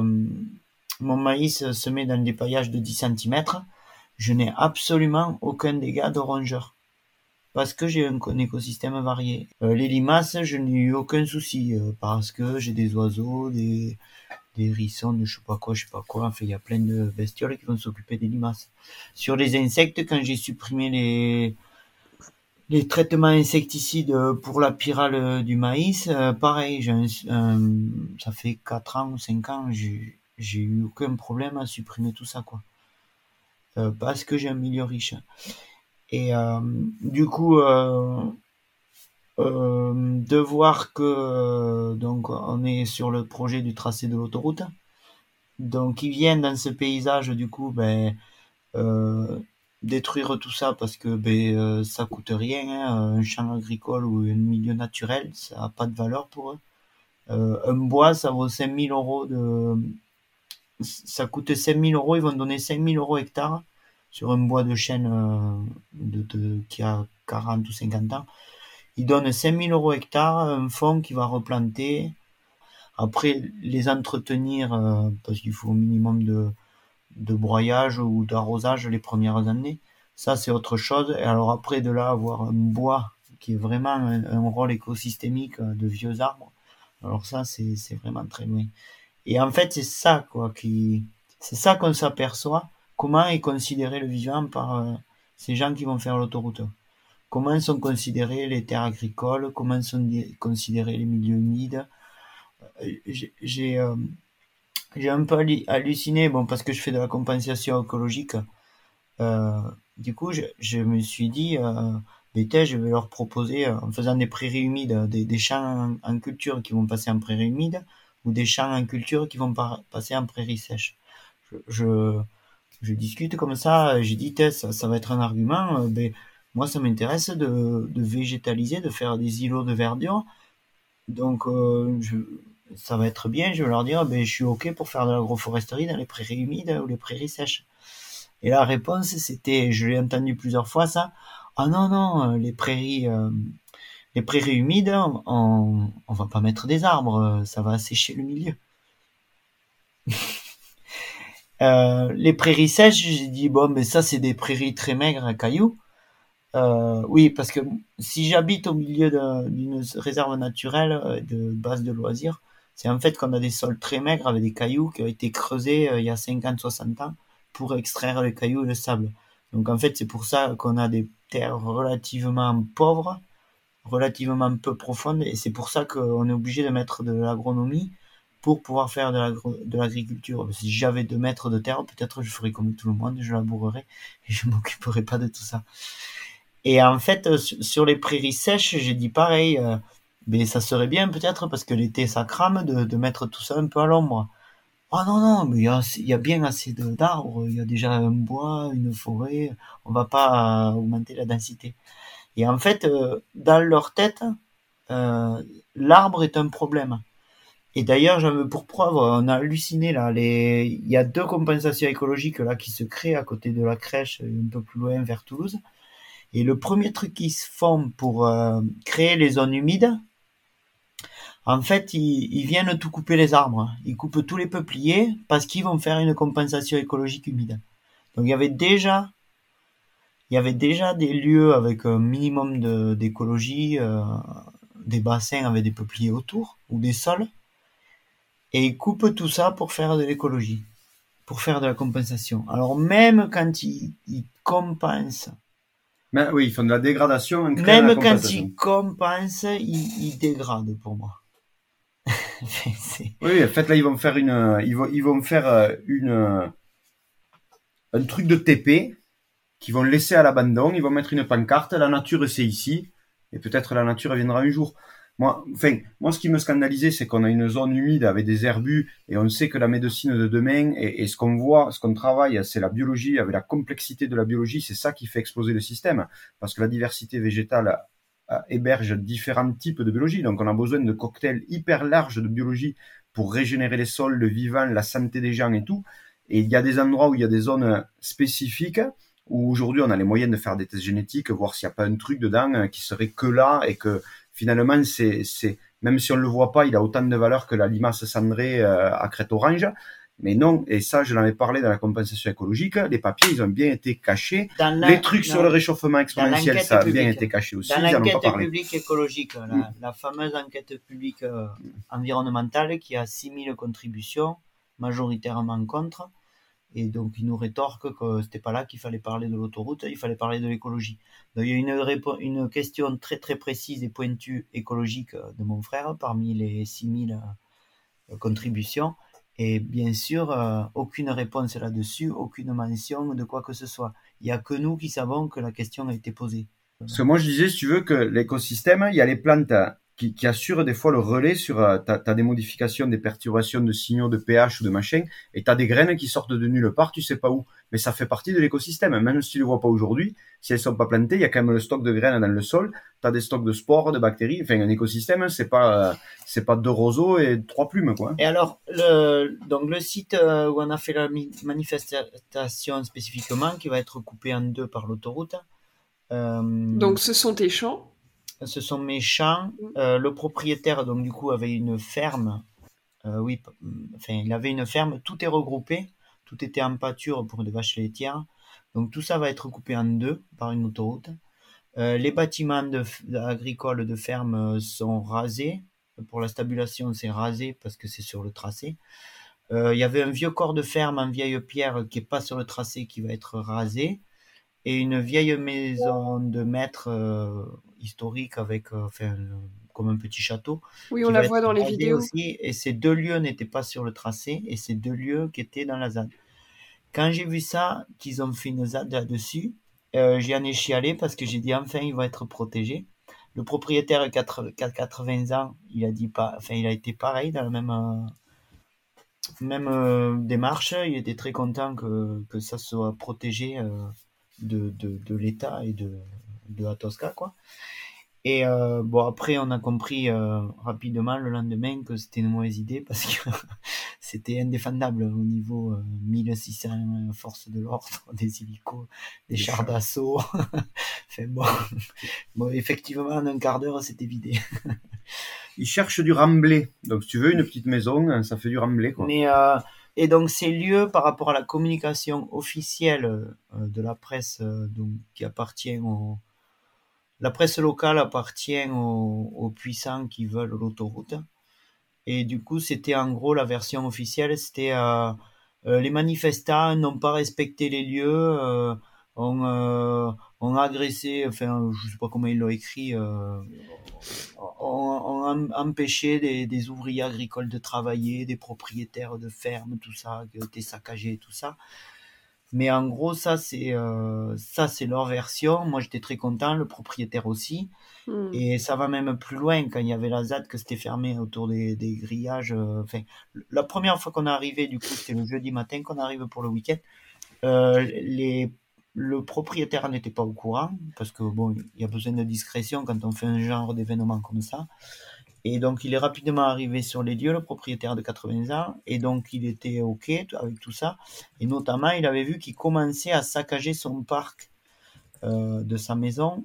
Euh, donc ils avaient notamment coupé euh, un énorme séquoia de 160 Quand il dit il, c'est à Tosca, pas les manifestants, hein. Oui, On oui. est d'accord. Oui, il venait de couper euh, un gros arbre de 160 ans qui dépassait de, de, de 5 ou 10 mètres du parc et qui voyait depuis sa nouvelle maison à 5 km plus loin. Et j'ai dit, mais il n'y a plus l'arbre là, ils l'ont tombé apparemment. Et donc lui, il est allé voir sur le site, hein, et donc il avait fait tomber sur les, le poulailler, enfin les vieilles pierres. Euh, il était un peu, euh, il est très gentil et très, euh, enfin, il, veut, veut pas faire de vagues, mais là, je sais plus comment il m'avait parlé, il était un peu énervé. Et à ce moment-là, les gendarmes, il, il, va les voir parce que lui, il était en bonne relation avec eux. Il va les voir et ils insistent très fortement pour voir s'ils voulaient porter plainte contre les manifestants. Euh, mais fortement, il, il, a, répondu non, moi si j'ai une plainte à porter, c'est contre l'autoroute. Et un peu le même genre de choses quand il est, euh, quand il a, quand la manifestation était finie, que c'était un bunker avec les CRS, c'était le seul à pouvoir rentrer euh, comme, chez, comme chez lui dans ces lieux. Bon, parce qu'ils avaient, il y avait les lieux d'Atosca qui étaient coincés, mais il y a aussi des bâtiments de, fer, ferme où il avait son atelier, ses tracteurs qui était bloqué, que je, donc du coup je suis locataire et lui est propriétaire. Et euh, pareil, euh, le chef des forces de l'ordre qui vient le voir, Monsieur Niel, vous voulez porter plainte, vous voulez porter plainte, vous voulez porter plainte, vous voulez porter plainte. Ils harcelaient pour porter plainte contre les organisateurs de la manif. Alors que c'est eux qui étaient venus détruire. Et, et lui, il a vu, il alors il veut pas témoigner parce qu'il veut pas d'embête, d'emmerdement. Euh, il l'a vu quand, quand toutes les manifestations étaient parties, que les, les, forces de l'ordre et à Tosca, dans la ZAD, ils, étaient là pour foutre le bordel. Ils ont pris tous les, les, les, les vêtements, les habits, la nourriture qu'il y avait, les bancs, les chaises, ils ont cassé, ils ont tout mis en bordel, ils ont pété les fenêtres des maisons. Alors que quand on fait une ZAD, ça se comprend, enfin, on est bête, mais euh, on garde les fenêtres triple vitrage, quoi. si on veut habiter les lieux, quoi. Est-ce que ta vision de, de, du militantisme ou des soulèvements de la terre, parce qu'on en parlait tout à l'heure, les soulèvements de la terre, qui parfois font des erreurs comme n'importe quel humain, est-ce que ta vision des soulèvements de la terre a évolué depuis ce moment-là? Euh, ben énormément puisque je, me suis retrouvé euh, bon le collectif qui est contre l'autoroute c'est la voie libre donc ces gens-là, je les avais vus il y a un an. Euh, bon, ben, c'est des gens d'ici, quoi, plutôt intelligents qui se posent des questions. Et quand les manifestations étaient faites, en fait, c'était un peu le fait accompli. Elles étaient en coopération, celle du printemps, avec XR et les soulèvements de la terre. Moi, je voyais ça de loin, enfin, avec la, vision agriculteur et tout, tout, tout ce qu'on communique et étatique qu'on nous rapporte de, de ces gens-là, quoi. Et après, en fait, euh, ben, petit à petit, ben, je me, il n'y a pas une étiquette avec un, tatouage. Je suis XR ou, ou soulèvement. En fait, je sais même pas qui c'est qui est qui. Et en fait, on discute avec des gens, puis tu comprends qu'il est XR ou soulèvement. Et euh, ben voilà, en fait, il euh, n'y a rien de spécial, quoi. Et après, quand on voit tout, quand un événement a lieu chez soi et comment il est reporté, ah oui, quand même. Euh, c'est pas du tout ce que j'ai vu et, je comprends euh, maintenant ce qu'ils dénoncent. Et après, en creusant un peu plus, qu'est-ce qu'ils défendent exactement euh, ben En fait, ils défendent les terres agricoles, le vivant. Euh, ils luttent fortement contre tout ce qui est artificialisation, donc le bitume, le, béton, et notamment qui est polémique. En fait, il, y a un sujet qui, qui est pas très connu à part de, de connaître ces gens-là et, peut-être si vous connaissez Arthur Keller, qui n'est mhm. pas un, écologiste euh, extrémiste ou autre, c'est juste un gars qui se pose des questions sur euh, comment on fait avec les matières. Et en fait, il y a une problématique euh, très importante au niveau du sable et du gravier de construction. clairement, le monde est en train de s'abaler. Alors, je ne sais plus les chiffres, mais en deux ans, on a consommé ce qu'on a consommé depuis 20 ans. C'est énorme. Et du coup, tout ce qui va toucher de près de loin au sable, aux carrières, parce qu'il faut savoir qu'à Toulouse, ils sont en train de tout creuser les, terres agricoles pour sortir le gravier, parce qu'il y a 10, 11 mètres de gravier, et on rebouche avec les, déchets de terre végétale et de destruction des villes. Que devient la nappe? Est-ce qu'il y a quelqu'un qui gère ça? Mais il n'y a personne. Et du coup, qu'est-ce qui se passe quand on a fait une muraille de l'eau ne peut plus circuler vers jusqu'à Toulouse, l'eau ne peut plus circuler pour aller dans la Garonne? Qu'est-ce qui se passe? Et c'est toutes ces questions-là que les gens se posent, quoi. Oui, personne ne répond à ces questions-là. Euh, et, nous, ce qu'on voit, c'est que l'autoroute, voilà, ils drainent, ils coupent. Ils avaient dit à Bruno, on, avait la nappe, elle remontait en hauteur. On a, dit, ouais, mais là, là, vous allez faire un trou, les arbres, comment ils vont. Ah, vous inquiétez pas, monsieur, on mettra une pompe.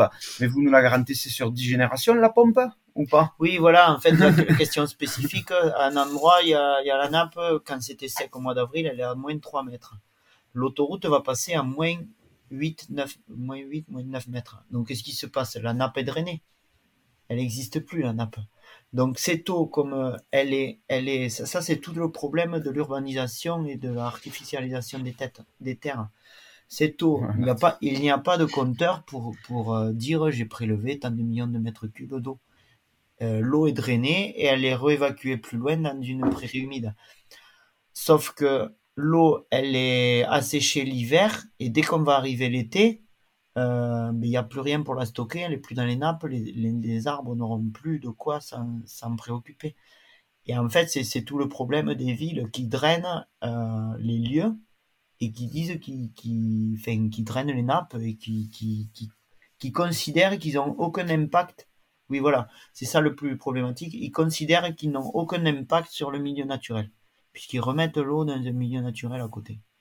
Oui, c'est quantitatif et pas qualitatif. Et ce problème, euh, j'ai soulevé ça, donc parce que moi j'avais des puits, je voulais pas qu'ils soient drainés, et on m'a répondu, ben c'est pas grave, on vous mettra une pompe et vous, pomperez l'eau pour aller la chercher au lac à côté. Donc ces gens-là défendent les nappes, les, les terres agricoles, bon les arbres, le vivant. Euh, ensuite, euh, petite anecdote, moi j'ai passé l'après-midi à éteindre des feux euh, sous les tirs de lacrymo parce qu'ils auraient tendance à me viser. Ouais. Sur ta parcelle Oui, voilà, qui était déclarée, tout le monde était OK pour que ça se fasse. La préfecture avait les papiers, ils savaient très bien que jusqu'à lundi ou mardi c'était OK. Et sur une parcelle où justement tu, tu, tu, observais avec un naturaliste la présence de certains petits êtres vivants assez rares? Voilà, et, spécifiquement ce lieu était intéressant par rapport à tous les journalistes et tout ça, puisque c'est l'agriculture de, conservation avec glypho. Et c'était en plus le, sujet du moment, là, glypho, euh, tout le monde tapait dessus. Et en fait, euh, c'était du blé, euh, un couvert permanent lotier. Et du coup, ce qui était intéressant, m'a fait remarquer plusieurs fois, il y avait une petite bête qui s'appelait le diablotin des prairies. donc c'est assez rare d'avoir ça, j'avais ça dans mon blé. Après, il y avait des fossés du coup euh, qui servaient à, qui sont mentionnés dans l'enquête publique environnementale, qui ont des Lepidurius apus, ces petites bêtes euh, préhistoriques euh, de milieu sec, de milieu humide qui sont séchants. Et donc moi j'ai ça au milieu de mes champs en agriculture de conservation, j'utilise du glypho, machin, blablabla. Mais je les ai, c'est même mentionné dans l'enquête publique, parce que c'est très, c'est vachement bien parce que c'est très rare dans le Tarn. Euh, mais bon, euh, de toute façon, nous, on demande une autorisation pour le préfet pour le raser, quoi, de ces espèces protégées hautement. Et euh, un truc tout simple qu'ils pourraient faire, c'est ce fossé. Donc, c'est une zone humide séchante. Ils prennent la terre de ce fossé parce qu'il y a tout plein de micro-organismes, donc visibles ou invisibles, que personne n'a encore recherché. C'est un écosystème rare. Ils avaient qu'à prendre la terre et le mettre dans le milieu des nouvelles compensations écologiques. Mais euh, ben, j'attends de voir, mais je pense pas qu'ils vont faire ça. Ils vont mettre un camion de cailloux et tout ça sera enterré sous le, le bitume et puis c'est tout quoi. Moi, en fait, c'est ce que je disais dans l'enquête environnementale. Je disais, mais on fait des analyses, on prend un cube, on invente une machine qui n'existe pas encore. Il faut inventer, scalper un mètre cube de terre. on le prend, on l'amène sur la nouvelle zone, on teste un an ou deux, voir si ça tient. Et ensuite, on dit c'est la zone écologique environnementale et on amène le, toute la terre au même endroit mais on ne fait pas un truc au petit bonheur la chance. Là, c'est, là, ce sont des apprentis. Enfin, c'est, inconscient, c'est sur le papier. Et il y a énormément de milieux qui sont juste pas, pas, pas diagnostiqués dans leur rapport. Euh, alors là, on a, on a beaucoup parlé de, de, de, de, voilà moi moi je ressens comme vous hein, beaucoup de colère enfin je le sens euh, je le sens à distance là euh, cette colère que vous avez et, et moi c'est pareil et en même temps euh, euh, bah, les gens qui nous écoutent comme moi, ne savent pas quoi faire, à part apprendre à grimper dans des arbres et, être euh, cent 100 000 à grimper dans des arbres. Enfin, moi, personnellement, je me dis toujours, qu'est-ce qui va les arrêter? Je ne sais pas. Et donc, qu'est-ce qui fait qu'au quotidien, vous continuez à avoir euh, de l'envie de faire votre travail, à être euh, qu'est-ce qui vous nourrit au quotidien malgré euh, le fait de voir ce qui se passe? Ben, En fait, donc déjà, il y a, ce sujet d'éviter de, de, de, de, bien prendre conscience que les, les citoyens, les soulèvements de la Terre ou XR n'ont pas à s'opposer à l'agriculture c'est vraiment des visions, des visions du vivant. Enfin, les agriculteurs, je pense qu'ils sont très proches de, peut-être, ils sont un peu plus idéalistes, les, les éco-terroristes qu'on appelle, mais je n'ai pas vu d'éco-terroristes, moi j'ai vu des citoyens. Euh, c'est juste que, que les gens ont besoin de se rencontrer et d'échanger entre eux pour se connaître et savoir ce que fait l'un et l'autre. quoi. Et toute la puissance de l'État et, des, de, ces lobbies de BTP et des gros financiers, c'est de faire euh, diviser sur le territoire pour qu'ils puissent continuer à faire leur, euh, leur saccage. Ce, que j'ai vu, c'est que ils, parlent, alors ils ont des jolis discours, de beaucoup de communication, et en fait, quand, on voit les travaux, comment ça se passe, en fait, on se dit, mais, mais, mais c'est pire que ce, tout ce qu'on avait imaginé, en fait. Et en fait, euh, il y a beaucoup de surfaces qui ont été euh, juste déboisées ou coupées et qui, eux, ils l'ont juste pas diagnostiqué. Euh, sur les 320 hectares qu'il y a d'artificialisés, en fait, il y en a 40 hectares qui sont anthropisés, qu'ils appellent. c'est artificialisé autour des maisons. Et en fait, tout le monde le sait qu'autour des maisons, il y a des gens, c'est des véritables forêts, des véritables écosystèmes qui, sont euh, juste merveilleux. Et en fait, eux, comme c'est artificiel, ça ne rentre dans aucune compensation. Et ils vont passer, ben là, ils ont fait ça, en fait. Euh, ils ont passé le broyeur, ils ont tout rasé. Donc, euh, ils rasent souches, arbres énormes comme ça, des chênes. là, ils ont accéléré. Après la manifestation, ils ont accéléré. Pendant 15 jours, ils, rasent, ils rasent, ils rasent, ils rasent. Les écologues qui d'habitude diagnostiquent les lieux pour voir s'il y a des capricornes, des chauves-souris ou tout ça. Mais ils n'ont pas le temps d'être euh, partout à la fois. Et du coup, euh, mais c'est pas diagnostiqué. Et comme tout est broyé, euh, pas vu, pas pris, il n'y a plus de traces de rien sur le terrain. Et du coup, ça passe crème. Alors après, les écologues passent. Et bien, ils, ils vont dans mon champ avec mes arbres, sans mettre du tracé. Ils vont protéger les arbres parce que c'est intéressant écologiquement. Alors, Là, moi, ça me plaît, mais tout juste, parce que quand je vois ce que fait le BTP de saccage et de faire de la communication en disant qu'il préserve la nature, euh, je veux pas que moi, en tant qu'agriculteur, quand je veux aller faire mon mois de chauffage, parce que c'est dans ma façon de travailler, ou, ou, ou euh, d'aller couper un chêne qui, qui est peut-être un habitat ou quelque chose, euh, moi j'en laisse pousser, puis un moment je les laisse morts pendant 3-4 ans, et après un moment on fait son bois. C'est notre façon de vivre ou euh, le même principe quand, je, fais rentrer les grenouilles dans mon champ, je fais rentrer tout plein d'insectes intéressants dans mon champ, d'aller passer le glyphosate. Non, je peux pas parce que c'est protégé. Et euh, moi, je veux pas que la nature m'empêche de travailler parce que c'est dans ma façon de travailler. Et je, je, je, de ne plus pouvoir faire ce que je fais. Alors que eux, ils arrivent, ils rasent tout et ils vont dire à la rigueur aux agriculteurs euh, faites des efforts pour faire de l'écologie et l'OFB va nous taper dessus parce que l'OFB il faut le savoir euh, ne fait absolument rien avec ils, ont tout qui est permis parce qu'ils font l'autoroute. Office français de la biodiversité, c'est ça? Oui, il fait la police de l'eau, je pense que les agriculteurs connaissent. Et, et vous, agriculteurs, quand vous allez broyer une haie ou un arbre, machin, ils vont vous toper dessus parce qu'elles tombent sur les, les faibles et sûrement pas les puissants. Alors, du coup. Qu'est-ce qui te motive? Et du coup, qu'est-ce qui me motive? On sait que quand on détruit le paysage, euh, euh, fortement, on va euh, impacter le climat, les pluies qui tombent. Par contre, quand on va revégétaliser le paysage, eh ben, on va recréer la pluie et la refaire tomber. Et ça, on peut l'observer. Donc, du coup, comme l'autoroute fait du saccage, eh on sait que ça va être compliqué. Donc euh, c'est à nous de prouver, en convaincant des voisins, de refaire pareil, végétaliser. Donc on a le projet de l'agroforesterie.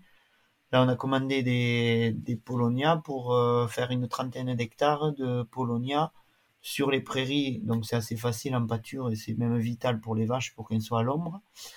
Et aussi quand même sur des champs en culture, en maïs euh, notamment. Voilà. Et c'est des arbres qui, dès la deuxième année, auront un impact euh, significatif en agroforesterie, climatique, euh, ombre et tout ça. Quoi. Ok. Est-ce que Cédric, tu veux en parler un petit peu plus et en profiter pour dire, toi, ce qui te permet de, garder la foi? Euh, ben moi ce qui me permet c'est que c'est que ben euh, la relation sociale quoi les contacts avec les gens euh, le défi intellectuel prouver les choses défi enfin voilà c'est du défi permanent. Bon des fois il y a des coups de blues mais après voilà on a lancé ce projet cette idée en réaction à l'autoroute de dire ben non on est enclavé au niveau des pluies il nous faudrait une autoroute de la pluie. Et ben là on a lancé un concept autoroute de la pluie. Ça plaît aux gens. Bon je pense que ça prendra du temps en France. Donc ça c'est ce qu'on commence chez Bruno euh, cette année, euh, voilà, il y a François d'Arjalos qui est, peut-être connu euh, ici, qui est un viticulteur du Gers, qui a dit, ben allez, moi je mets 120 polonias dans ma vigne parce que ça me parle. Et lui, il a réussi à nous faire des polonias de 3 mètres en un an sans irrigation. Et cette année, on se met un objectif à 5 mètres. Et, et puis voilà, et j'espère qu'on va avancer. Et j'en ai parlé un peu. Il y a des gens. L'idée, ça serait de relier le Pays Basque jusqu'au Massif Central. Mais voilà, au Pays Basque, j'ai vu un gars euh, sur une conférence. Il me dit ah mais moi je t'en prends, jamais. Allez, ça y va.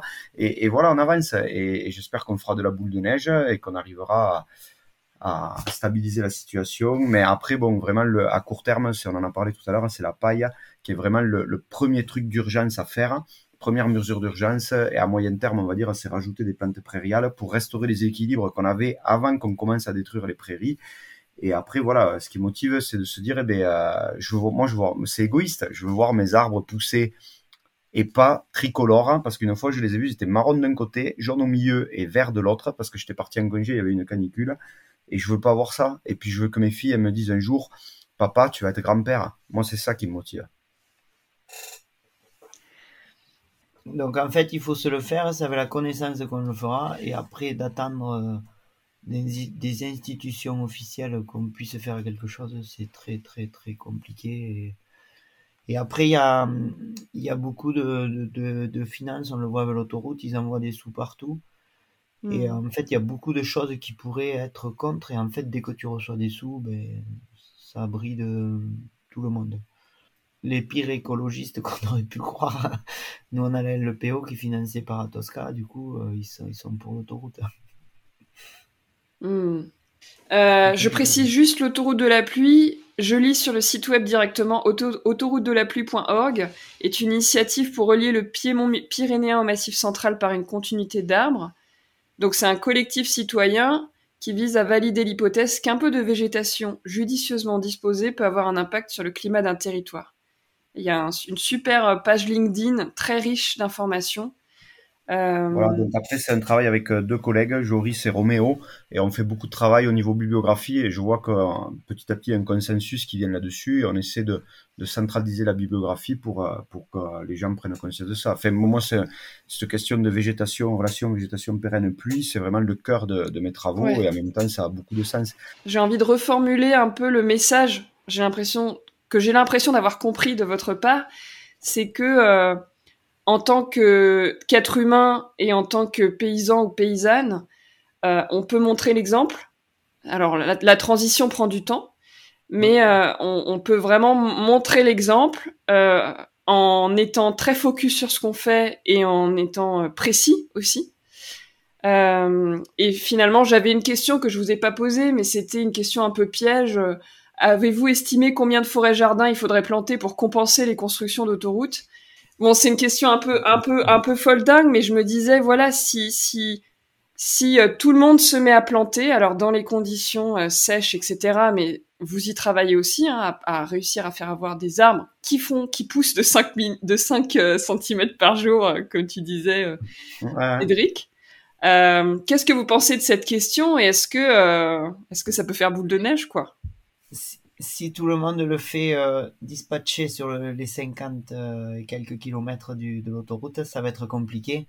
Par contre, si on arrive à faire une tâche, euh, ben ça compensera et ça, ça peut arriver à faire un, microclimat sur une zone. Je dirais qu'il faut il faut arriver à avoir 100, 200 hectares pour faire une tâche qui ressemble à peu près à quelque chose. Ouais, ce qu'on voit aujourd'hui, c'est qu'au mois de mai, avec euh, une dizaine d'hectares à 15 hectares, on peut avoir des anomalies de précipitation qui tombent sur les trucs où on a dit c'est de la ration du climat. Bon, peut-être on a eu du bol, je sais pas, il faudra réitérer. Euh, je pense qu'avec euh, voilà 100, 200 hectares d'agroforesterie, il n'y a aucun souci, ça doit capter de la pluie. La sagesse aurait voulu que pareil, ben, on compense avant de détruire. Mais bon, voilà, il aurait fallu refroidir la zone.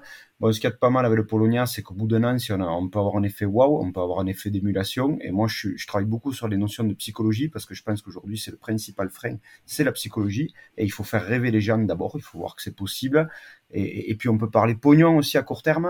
Vous pouvez planter des arbres qui vous coûtent 6,50 euros et au bout de 10 ans, vous ramassez 200 euros et vous pouvez les ramasser deux fois de plus et les laisser à vos enfants ou refaire, euh, je sais pas moi, ce que vous voulez avec l'argent? Un petit détail, euh, quand on est agriculteur, le Polonia, comme il grandit très vite hein, et qu'il fait pas de feuilles au pied, dès la première année, on peut passer le pulvé au pied sans, sans l'endommager. on peut passer le glypho au pied si on veut. Il y a des dérives de pulvérisateurs et c'est problématique si un arbre qui reste, euh, qui, qui, fait au bout de 10 ans, il fait qu'un mètre, euh, c'est pas possible. Et Mhm. pareil pour les clôtures des vaches. euh, dès la première année, on n'est plus obligé de laisser la clôture euh, à droite et à gauche et d'entretenir pour euh, pour éviter que les vaches euh, n'aillent dessous. Donc ça, ça a été un gros challenge d'arriver. Moi, ça fait 5 ans que j'ai mis mes arbres, mais j'ai mis 5 ans à trouver l'arbre qui irait bien pour lui donner envie de planter des arbres. Et maintenant, ça s'impose. Je, les gendarmes, quand ils protégeaient, euh, qu'on abattait des platanes, je leur disais, vous vous rendez compte, moi j'en ai planté 400 d'arbres, et là, celui que vous enlevez, il a plus de feuilles que tout ce que j'ai planté, réunis. Et aussi, une fois, ils coupaient les, les platanes. Alors, on était, ça, il faut le laisser au montage. On était devant des platanes et derrière, il y avait des arbres qui avaient été plantés il y a 30 ans. Donc, ces arbres, ils étaient euh, comme ça au max, hein, 30 ans. Avec Euh, et je leur disais, ils coupaient une branche, je disais, Ah, attendez, attendez, je jardine un peu, essayez de le bouturer, peut-être il sera déjà plus gros que ceux que vous avez plantés il y a 30 ans. Euh, voilà, c'est aujourd'hui on en est là et Après, euh, toute la mise en scène autour des arbres qui sont coupés, euh, on discutait avec les forces de l'ordre et souvent il y en a qui jardinent et ils ont bien compris ce qui se passe 2022-2023. Tout Mm. le monde n'est pas... il y a même des gendarmes, ils ont des posters d'arbres dans la gendarmerie avec des fleurs roses au centre de la forêt. Et euh, toujours est-il que là-dedans, il y a le nombre de feuilles, mais aussi la profondeur du système racinaire. Le platane, il descend à 10-15 mètres, et ça, on ne le remplacera jamais. Jamais un arbre qu'on plantera aujourd'hui aura des racines de 15 mètres. Donc ça veut dire, on fait du bullshit. Il y a un sujet qu'on n'a pas évoqué, je crois, c'est Mm. en fait le, la pollution euh, des terres avec les usines à bitume. Euh, Oui. Là, en fait, c'est pollution, dégradation des sols, avis aux métaux lourds, euh, plomb et arsenic. Ouais, ça, je peux en Et parler du coup, parce que je suis chimiste, moi. Oui, du coup, euh, du coup, quand on est agriculteur, faire des, enfin, ou même habi- habiter sur un lieu qui est pollué, on peut plus, pas de champignons, pas de pêche, pas de chasse, pas de jardin, rien du tout, quoi. Enfin, c'est pas possible. Voilà, le truc sur ces centrales à bitume, c'est qu'ils ont, euh, alors ça part d'une bonne intention, c'est recycler les fraisards, recycler les, les bitumes. Le problème, c'est que euh, ils vont chauffer beaucoup plus chaud. Chaque fois qu'on on chauffe de 10 degrés de plus, on multiplie par euh, par deux la quantité de, de, de polluants euh, et on va chercher des molécules en fait qu'on n'a jamais étudiées au niveau toxicité puisqu'on les a jamais émises, donc on n'a pas de retour d'impact sur les populations, mais on est sûr et certain que c'est des trucs qui vont être hyper toxiques et qui vont pas s'enlever comme ça. Et ce n'est pas des, usines fixes avec des normes draconiennes de filtre, c'est des usines mobiles. Ils sont là pendant une heure, une et demi, et après ils s'en vont. Par contre, les métaux lourds, ils restent. Oui, le temps que les gens se forment, des- il faut à peu près un an et demi, deux ans pour se former aux questions euh, impact euh, des molécules chimiques, pour euh, trouver un réseau qui se constitue et qui maîtrise les connaissances ou commence à maîtriser, et eux, ils bougent tout le temps. Quoi. Et ils jouent sur le fait que c'est temporaire, donc euh, et les gens ne sont pas informés, du coup tout se passe bien. Pour terminer, j'ai une question. Euh, Qu'est-ce que vous avez envie de, de dire à un jeune ou une jeune de 20 ans qui a envie de devenir euh, paysan ou paysanne La- France, le, le pays, a besoin d'agriculteurs qui font pousser des végétaux, euh, qui végétalisent le territoire et non pas des, des chauffeurs de TP qui bitument toute la campagne. Parce qu'à un moment, ça va claquer, ça va plus marcher. Merci Bruno. Après, euh, ben, moi je dirais que pour les gens qui sont curieux, euh, qui aiment les idées complexes, euh, c'est un des métiers les plus complexes qui existent. Et c'est très très vaste, il n'y a pas d'ennui. C'est voilà, il y a juste une part d'imprévu parce qu'on est tributaire de la météo, mais aujourd'hui on apprend à, comment on peut piloter la météo, donc venez, peut-être dans 10 ans ça sera au point quoi. Hmm. Si il euh, y a des personnes qui écoutent cet épisode et qui ont des questions, est-ce que vous autorisez les auditeurs et auditrices à, vous contacter Moi, je suis sur Facebook, un peu LinkedIn et, le téléphone. Ok. Oui, moi. Et, la voix est libre. Hein. je suis connu. Oui, moi, plus LinkedIn et après j'ai une chaîne YouTube. Vous pouvez vous regarder sur ma chaîne YouTube. Il y a, il y a une quinzaine d'heures de contenu vidéo sur ces questions climat, etc. Bon, au départ, c'était vraiment axé pour convaincre les scientifiques. Maintenant, j'essaie de faire des trucs un peu plus soft. Mais bon, on m'a dit que ça se regardait quand même. C'est assez illustré. Dernière question pour Bruno. Euh, c'est pourquoi tu te dis paysan et pas exploitant agricole? Euh... Je ne fais pas trop la distinction, mais euh, mais, plus ça va, plus je me dirige vers euh, euh, ben, m'occuper de mon sol, m'occuper de mon climat, m'occuper de mes consommateurs. Et les filières longues, je les fuis petit à petit. Et je me dirige de plus en plus. J'ai démarré exploitant agricole et petit à petit j'en reviens et je me dirige vers paysan quoi, qui vit dans son territoire. Dans son pays quoi. Oui. Hmm.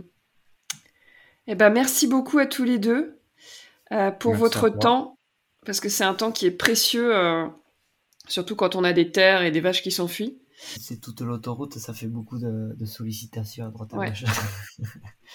eh ben, on va s'arrêter là. Alors, merci beaucoup à tous les deux. Ouais, merci à toi, bon après-midi. Merci à toi pour ton temps aussi. Ciao, ciao.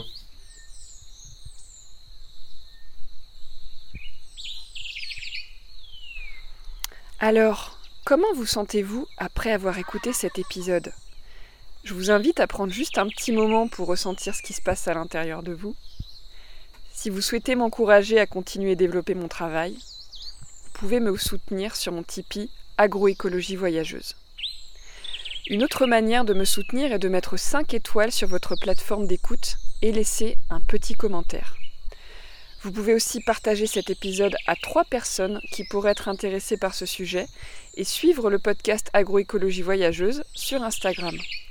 Si vous souhaitez être tenu informé de la sortie des prochains épisodes, je vous invite à vous inscrire à ma lettre d'inspiration agroécologique, le mycélien. Tous les liens sont dans la description du podcast. Prenez bien soin de vous et surtout, n'oubliez pas, ne soyez pas expert, soyez vers de terre.